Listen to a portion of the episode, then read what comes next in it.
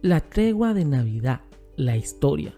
En 1914, durante la Primera Guerra Mundial, un grupo de soldados decidió espontáneamente dejar la guerra de lado para fraternizar con el ser humano que se encontraba debajo del uniforme del enemigo.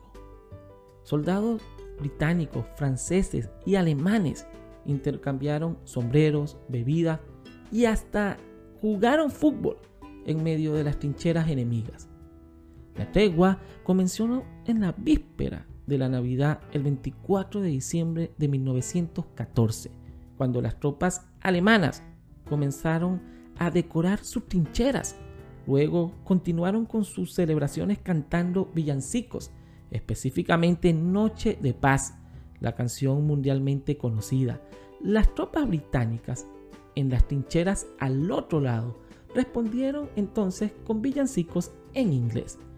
Estos soldados, ante todo, eran seres humanos, jóvenes entre los 17 y veintitantos años de edad, que se habían matado entre sí por decenas de miles durante meses y salieron de sus trincheras para buscar, aunque sea por unas horas, algo de humanidad, algo en qué creer y que no todo en sus vidas estaba perdido.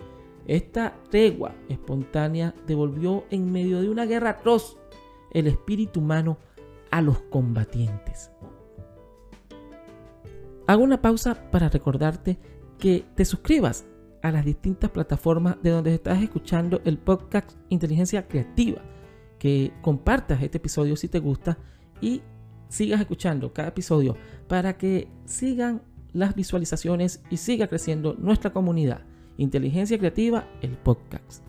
Muchos de los soldados alemanes, británicos y franceses acordaron que la tregua siguiera en vigor el día de Navidad, es decir, esa noche buena del 25, para poder verse de nuevo y enterrar a los muertos. Cada bando ayudó al contrario, a acabar las tumbas y celebrar ceremonias en medio de los caídos. Algunas cartas tienen frases célebres como esta, cartas que enviaron los soldados alemanes, franceses o británicos a sus familias en vísperas de Año Nuevo de 1914. Nadie quería seguir la guerra, pero los superiores sí.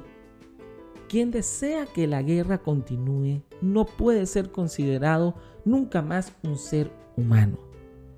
Primero los alemanes cantaban uno de sus villancicos y luego nosotros cantábamos uno de los nuestros. Pensé que era algo realmente extraordinario. Dos naciones juntas cantando el mismo villancico en mitad de una gran guerra. La tregua de Navidad representa un momento de luz en medio de la tiniebla, en medio de la terrible guerra que se libraba en Europa. Por un día, esos soldados que habían sido educados en el odio hacia el enemigo, cambiaron las armas por las risas y se reencontraron con su humanidad. Este encuentro y la fuerza de la Navidad logró sacar a la luz una verdad.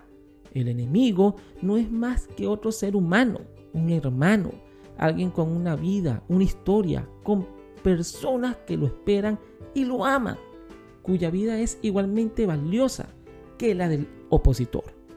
La Navidad demostró la fuerza potente que tiene, que pudo detener, aunque sea por unas horas, por un día, una guerra y sacar los más nobles sentimientos del corazón de los hombres.